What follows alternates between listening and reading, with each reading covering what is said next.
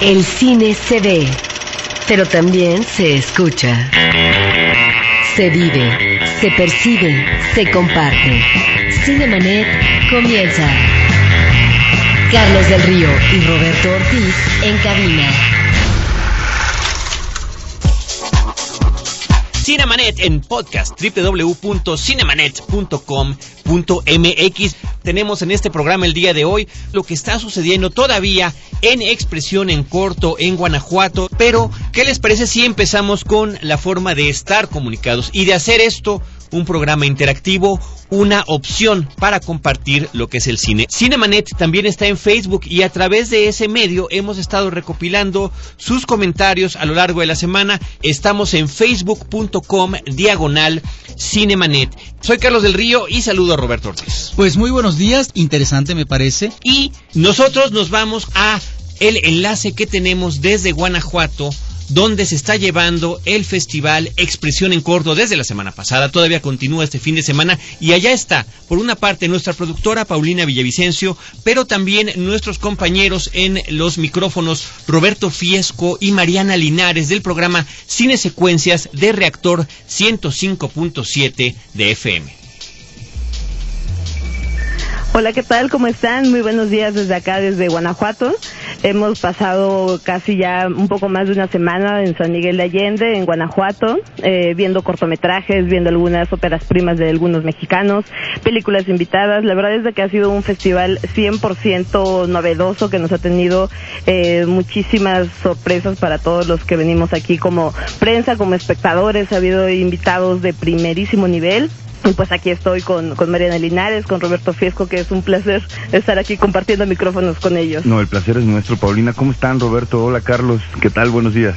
Pues muy buenos días, Roberto. Muchísimo gusto una vez más de que podamos estar compartiendo transmisión. Ahora sí, aunque lo estemos haciendo a control remoto, saludos a Mariana Linares también. Anticiparle al público que toda la cobertura que ustedes podrán platicar lo harán de 11 a 12 de la mañana a través de 105.7 de FM del IMER, pero por lo pronto anticipan a este público de Cinemanet qué es lo más eh, relevante que nos pueden compartir. Oye, Carlos, muchas gracias por la promoción primero. Oye, Roberto. Ya sabes que somos fans. Ay, no, nosotros de ustedes. Ustedes sí son locutores, nosotros somos unos viles aprendices. no, pero la verdad es que ha estado increíble desde el miércoles que se llevó la inauguración aquí en Guanajuato. Ha sido muy emotivo. Primero fue el homenaje a, al reconocido director Jorge Fons, quien también aparte recibió la medalla de plata de la Filmoteca de la UNAM de manos de la directora de la Filmoteca de, de la UNAM, de Guadalupe Ferrer. No, pues él estaba así emocionadísimo, de aparte también de una conferencia magistral en la que él decía que a final de cuentas que ojalá y ese homenaje que, que se lo va a creer porque porque pues espera que el público realmente haya disfrutado en su momento las películas y de que quedó sumamente agradecido de saber que a unos años de que no ha producido muchas cosas pues todavía se le sigue reconociendo. Sí, un cineasta muy atípico en el panorama del cine mexicano, digo, alguien que ha filmado, como bien dice Paulina, tan pocas veces, digo, la última película que filmó ayer estaba platicando con él, me decía, sí, es que ahora que filmé El Callejón de los Milagros, y de pronto dijo, bueno, ahora que filmé hace 15 años, digo, vamos, es la última película que ha producido, de hecho, él estuvo a punto de dirigir esta película sobre las mujeres de Juárez Backyard, tuvo casi un año con ese proyecto y de pronto ese proyecto salió de sus manos y lo acabó dirigiendo Carlos Carrera, pero bueno, no ha filmado nada desde El Callejón de los Milagros, salvo el cortometraje La Cumbre, digo, pero es un corto que igual hizo más o menos hace unos 7, 8 años, ¿no? Y sin embargo, creo que es uno de los cineastas mayores de, de, del cine mexicano contemporáneo. Un cineasta, un cineasta que también estuvo a punto de dirigir Otilia Rauda, Exacto. esta gran novela eh, de Galindo que lamentablemente pues quedó en otras manos y tuvo un resultado no muy afortunado. ¿Qué cosa? ¿Qué cosa es lo que nos pueden recomendar ustedes de lo que han visto de cine mexicano? Porque por ejemplo hay cosas como la de Alejandro Ramírez, una ópera prima, de la cual me dicen que tiene un reparto sensacional, pero que el resultado no fue muy afortunado. Me estoy refiriendo a Todos hemos pecado. Totalmente, totalmente. La verdad es que es una película que empieza sumamente lenta y en lo que le encuentras y sabes de que este purgatorio, cielo, paraíso, infierno, que todo puede estar dentro de un pueblito, digamos entre comillas, rascuacho de, del país. Tiene un reparto gigantesco. Sin embargo, sí cuesta un poco de trabajo adentrarse en la película. Ya hasta el final te das cuenta de que se vuelve todo como un poco con un tono de Juan Rulfo, un tono rulfesco, pero sí está un poquito densa, un poquito densa. Ahora, también se llevó a cabo este, este homenaje, la conferencia magistral también de Peter Greenaway con el nombre de El cine ha muerto, que viva el cine. ¿Cómo estuvo por allá? Justo esta conferencia de Peter Greenaway que ocurrió el día de ayer. Digo, Peter Greenaway sin duda, bueno, también es otro cineasta mayor. Una de las cosas que a mí me gusta mucho eh, hablar de cuando se habla de Guanajuato es precisamente la cantidad de invitados internacionales que han pasado por aquí. Gente como Tim Burton, por ejemplo, Spike Lee, Spike Jones, que estuvieron por aquí el año pasado, este año Peter Greenaway. Es decir, eh, cineastas que si bien no están como en el mejor, en el mejor momento de su carrera, hay que decirlo, digo, de Greenaway hace un buen rato que no vemos una película, creo que desde ocho y media, ocho, mujeres, ¿no? Eh, que, era la última película que vimos. Digo, es un cineasta que, bueno, creo que en la formación de muchos cinéfilos eh, logró como un lugar importantísimo. Yo recuerdo el momento de haber visto El cocinero del ladrón, su su amante, o La panza del arquitecto, Una sete y dos ceros, en fin, El contrato del dibujante, una serie de películas que cuando llegó el primer ciclo de Greenaway a México, eh, a, a la filmoteca de la UNAM precisamente, creo que cambió la vida de muchos cinéfilos y nos hizo entender el cine de otra manera, una manera probablemente más compleja, un cine muy intelectualizado, un cine de enormes referencias, no solamente al propio cine, sino sobre todo a las artes plásticas. No hay que olvidar que, que Greenaway es, es, un, es un artista plástico. Digo, también recuerdo alguna exposición suya por ahí en el Museo de Arte Moderno aquí en México de arte absolutamente conceptual de ese, donde tienes que leer la ficha para entender de qué va ese cuadrito que estás viendo. Y bueno, digo, ayer sin duda creo que es uno de los momentos más eh, importantes y emotivos del festival porque él brindó una charla magistral increíble de, más de dos horas con una auditorio abarrotado, ¿no, Fueron casi las, las tres horas de, conferencia en la que él primero se adentraba, ¿no? A explicar un poco cómo concibe el cine. La verdad es de que también había que estar bien despiertos para entender y llevarle el paso a este gran cineasta porque de repente él, él empezó a platicar desde la importancia de la arquitectura, de las artes plásticas y de la pintura. De hecho, ahorita él también comentó de que pues está muy metido pintando, está muy metido también en el arte de la arquitectura y que justamente esto es lo que le da los planos y cómo ve el, la cinematografía, ¿no? En algún momento decía que su conferencia se llamaba El cine muerto porque él ya no encuentra que la palabra cine sea lo que, lo que se está haciendo ahorita con todas las posibilidades de tecnologías que hay, con todo lo que se puede experimentar en el cine, y pues tomando en cuenta que él es un cineasta que siempre está buscando experimentar, él mismo decía que sus películas siempre son diferentes, no como las de todos los demás cineastas en el mundo, ahí el ego no le faltó, por supuesto. Británico, finalmente.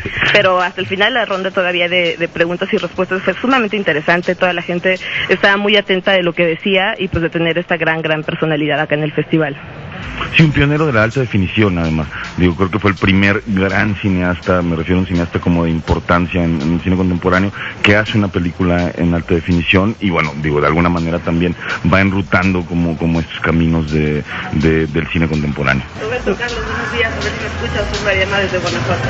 Acá tenemos también a Mariana que... no, no se oye. Ahorita lo vamos a resolver. Hola, ¿me escuchas? Mariana tiene mucho que decir esta mañana. Buenos días. Ah, ahora sí, Mariana, ¿qué tal? Ahora sí. Ya llevo varios días en Guanajuato, no crean que acabo de llegar. no es cierto, ahorita llego tarde y por eso no veía nada en realidad. Bueno, un poco escuchando a, Paulina y a Roberto, nada más contarles que hubo un momento muy interesante en donde se vincularon dos eventos, que fue Peter Greenaway y después la comida de las mujeres en el cine y la televisión, en donde Peter Greenaway fue a la comida, eh, esta comida que, que, cada año realizan eh, la Asociación de Mujeres de, de, México, en donde este año fue homenajeada a Carmen Aristegui y Pasalicia García Diego. También un evento bastante emotivo, muy, muy lleno. Carmen Aristegui, bueno, como siempre, con, con un discurso muy claro, eh, con, con las ganas de siempre provocar que se muevan las cosas en este país y una vez más lo hizo haciendo referencia a la situación en Guanajuato de justamente las mujeres. Y por otro lado, bueno, Pasaliza Garzadiego, esta guionista que ha hecho varias películas con su esposo Arturo Ripsen, muy felices todas en esta, en esta comida en Guanajuato y Peter Greenaway ahí también brindando y comiendo camarones. Así que ha sido un festival bastante, bastante diverso y divertido. Un poco frugal esa comida, hay que decirlo, la verdad, eran tres camaroncitos y una ensaladita y tal, pero estaba rico. Y siguiendo, y siguiendo con la agenda del día de ayer que estuvo también extensa. Sí, sí, ya regresando de la comida con las mujeres en el cine y Peter Greenaway, regresamos al auditorio del Estado justamente para ver las obras de lo que fue el rally universitario. Este rally universitario que se inscriben muchas universidades y solamente son ocho las universidades seleccionadas en las que tienen 48 horas para filmar el guion que, que ya ganó previamente. Entonces, eh, durante 48 horas tomaron como locaciones las calles de aquí de Guanajuato y vimos cosas muy interesantes. También hubo el apoyo de varios eh, actores mexicanos reconocidos, como está el caso de Silvia Navarro, como está el caso de Jimena Ayala. Sánchez Parra. También. sí. Está por ahí Mauricio Arismendi. María Aura también está María Zurita, Aurto, Sebastián Zurita. en fin, ¿no? Entonces podía encontrar ahí a, a la medianoche filmando en los túneles y uno tenía que esperar para poder pasar, pero Y anoche estaban también buscando antro para ir como dos y, dos y media de la mañana. sí, ya, ya Bueno, que, es- ya que terminaron de filmar ya regresaron todos a la pachanga. a la Esos fiesta. son los beneficios justamente de estar en locación, de estar no solo en locación, sino dentro de un festival. Queridos, Paulina, Mariana, Roberto, muchísimas gracias por este enlace, por este anticipo de todo lo que ustedes van a platicar en Cine Secuencias a través de Reactor 105.7 de FM del Instituto Mexicano de la Radio. Carlos, muchas gracias. Nada más, rápidamente, todavía pueden venir al festival. Guanajuato está muy cerca, eh, está muy accesible, así que vengan, se hacen funciones gratuitas, hay eventos todo el día y es un festival que vale muchísimo la pena. Hay corto nacional, corto internacional, así que láncense si todavía pueden hacerlo. Mariana, muchísimas gracias por esta invitación abierta a todo, a todos nuestros públicos, vamos a decirlo, tanto del programa Cinemanet como de Secuencias, como de todo el Instituto Mexicano de la Radio. Mucha suerte y gracias. No, Gracias. también un saludo a todos y pues un placer estar aquí con Hombre. Roberto y con Mariana. Gracias, Carlos. Gracias, Roberto. Los amamos. Chao. Igualmente. Sí, yo los veo por allá próximamente. Muy bien, Un saludo a todos. hasta luego. Cinemanet está de intermedio. Regresamos en un instante. Los temas del momento no siempre son cosa seria. Radio Raza, un podcast de frecuencia cero. Porque el humor es algo serio. www.frecuenciacero.com.mx CMYK presenta la tercera convocatoria internacional de Los Leones no son como los pintan. Realiza un video de máximo 30 segundos que haga conciencia sobre la educación en México. La técnica es libre. Animación, slide de fotos, corto, lo que tú quieras. Consulta las bases en www.losleonesnosoncomolospintan.com. Hay miles de dólares en premios. CMYK invita. Ahora, diseñar y hospedar su página web será cosa de niños. En tan solo cinco pasos, hágalo usted mismo sin ser un experto en Internet. Ingrese a suempresa.com y active ahora mismo su plan. Suempresa.com, líder de web hosting en México. Cinemanet. Continuamos en Cinemanet. Les recordamos que Cinemanet está en facebook.com diagonal Cinemanet, donde desde hace tres semanas estamos armando ya un foro con nuestros escuchas. Nosotros seguimos ya en los instantes, eh, en la parte, en la etapa final de este programa, Roberto, después de, de este enlace con Roberto Fiesco y Mariana Linares de Cine Secuencias y con nuestra productora Paulina Villavicencio que se encuentran allá en Guanajuato disfrutando expresión en corto para que el público pueda seguir, eh, seguir el paso y adentrarse en estos eventos gratuitos, la gran mayoría No solamente son cortos, también son largometrajes, hay mucho cine mexicano y bueno, eh, Gran Bretaña es eh, el país invitado, de tal manera que se pueden ver muchos trabajos de ficción, pero también eh, en el campo del documental. Es realmente una reunión de más de 300, entre 300 y 400 películas, Carlos, de cortos y de largometrajes, aunque el corto sabemos es eh, la parte medular de este festival, por eso se llama Expresión en Corto y por eso también este rally donde las diferentes universidades del país concursan para hacer en tan solo 48 horas un cortito. Tenemos un pedazo más, una parte más de la cobertura del Festival Expresión en Corto. Esta es una entrevista exclusiva que realizó Paulina Villavicencio con el actor mexicano Demian Bichir, que por cierto, primero de agosto cumple 46 años, así que muchísimas felicidades. Coincide su cumpleaños con el de un actor español también muy conocido que es Eduardo Noriega, que cumple 36. Ahí están esos 10 añitos de diferencia. Que ya el público tendrá que decir, sobre todo el público femenino, a quién considera mejor galán, porque han hecho papeles de galán en, por un lado, el cine español. Hay quienes son galanes toda su vida. Ahí está También. Sean Connery, ¿verdad? Pues es sí, de los es, casos de personajes Excepcionales. excepcionales, porque Sean Connery, lo hemos dicho, es como el vino, ¿verdad? Mientras más tiempo pasa, más maduro, mayor cuerpo y prestancia adquiere. Vamos a escuchar a Demian Bichir.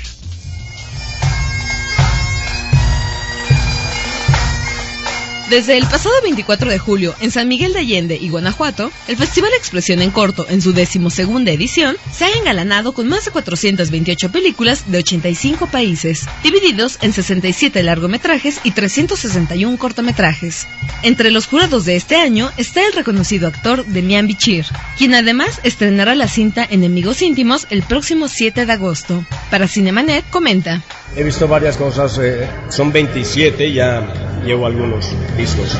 Hay varias cosas que me han gustado mucho, lo que pasa es que no ando en busca de un lenguaje particular cinematográfico, un lenguaje cinematográfico especial o eh, fuera lo común, sino algo que me sorprenda y que me emocione, ¿no? Y, y un total también, que todos los elementos que hace una película estén bien puestos, no nada más que sea que se va muy lindo, que, que, la música esté bien, ¿no? Tiene que ser todo un cortometraje, te lo hacen con un teléfono, un plano secuencia, te hacen una, un plano secuencia y es un corto. Si yo lo que quiero es que se cuenten historias, ¿no? Y además es de alguna manera el futuro inevitable porque no puede ser que una película cueste tanto dinero hacerla, ¿no? En la misma industria hollywoodense ya se topó con pared, ¿no? Llegamos ayer porque hemos estado haciendo la, el tour de promoción de Enemigos Íntimos. Ya la pude presentar en Guadalajara y en Los Ángeles y la reacción de la gente es increíble porque el tema es muy duro, es muy denso, es una reflexión obligada de cómo nunca hacemos un pequeño alto para darle el justo valor a las cosas y vivimos encarrilados en, este, en esta nave a toda velocidad, ¿no? Y la gente termina tocada muy, muy, muy tocada. un lloradero en Guadalajara, por ejemplo, pero les queda una especie de sonrisa melancólica y según lo que mucha gente me dijo es que gracias por obligarnos a eso, ¿no? A detenernos un momento, porque le damos demasiada importancia a cosas que no lo tienen. Hola amigos de Cinemanet, yo soy Demian Bichir desde Expresión en Corto aquí en San Miguel y Guanajuato. Les mando un abrazo muy fuerte. Cinemanet. Reciente. Noticias en Cinemanet. Pues se murió, se murió Roberto Ramírez Garza, mejor conocido como Beto el Boticario, que eh, para el público para las últimas generaciones, bueno, pues eh, lo conocían sobre todo como personaje de la televisión. Ahí está la Carabina de Ambrosio como ejemplo, pero también en los programas que semanalmente los domingos manejaba Raúl Velasco en este programa maratónico que se llamaba Siempre en Domingo. En el caso del cine, su participación es secundaria, no va a ser el actor principal y él va a tener presencia, eh, Carlos. Uh, desde pues los 50 con la película Caras Nuevas, en películas que tienen que ver con la aventura, que tienen que ver con el terror, que tienen que ver también con comedias uh, del campo, campiranas y muchas, muchas películas de luchadores. Por ejemplo, él participa en los 60 con eh, Santo eh, contra el Rey del Crimen, eh, Santo en el Hotel de la Muerte, Santo contra el Cerebro Diabólico, etcétera. Estas películas de terror, estas películas de bajo presupuesto, es ya también el cine decadente mexicano de los años 60 cuando la industria se ha colapsado, la industria del cine mexicano, y luego participa en películas como A ritmo de twist, imagínate una película del 62, ya en una etapa decadente de Tintán con Tintán el hombre mono del 63. También fíjate en El Águila Descalza, no me acordaba, una película de los 70. Y a propósito de, de Jorge Fons, de quien uh, eh, mencionábamos, bueno, él solamente dirigió una historia, pero en la película Fe, Esperanza y Caridad también hace acto de presencia Beto el Boticario. Un adiós a este eh, hombre de la comedia, a este mago, no mago chapucero, sino un mago ingenioso que a partir de elementos, eh, digamos, Magazo, Roberto Magazo. Efectivamente, que siempre tenía el efecto chingüengüenchón. Un adiós eh, caluroso para Beto, el boticario, que tuvo presencia en el escenario en la televisión y también en el cine. Pues ahí está la noticia, la noticia de la despedida triste siempre de Beto el Boticario, de estos personajes que pues sentimos, Roberto, a través del cine y la televisión, que son nuestros, sentimos que los conocemos y sentimos que hemos compartido distintas etapas de nuestra vida con ellos.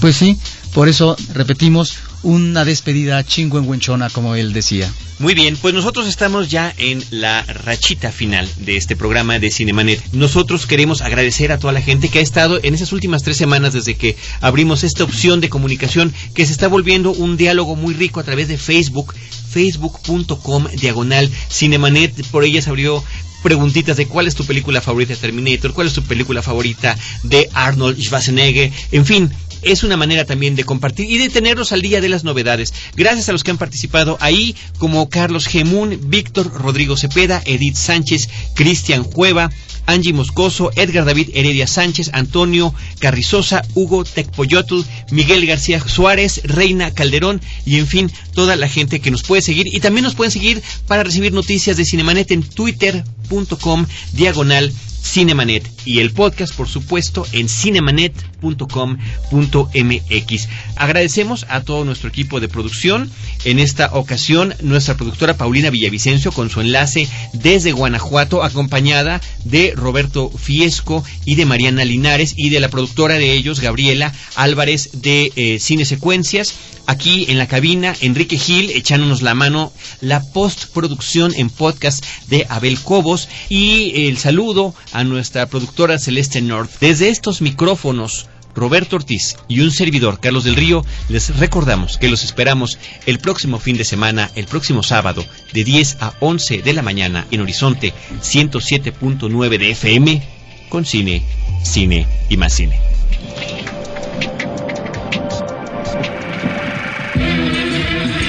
Cinemanet termina por hoy. Más cine en Cinemanet. Frecuencia Cero, Digital Media Network, www.frecuenciacero.com.mx, pioneros del podcast en México.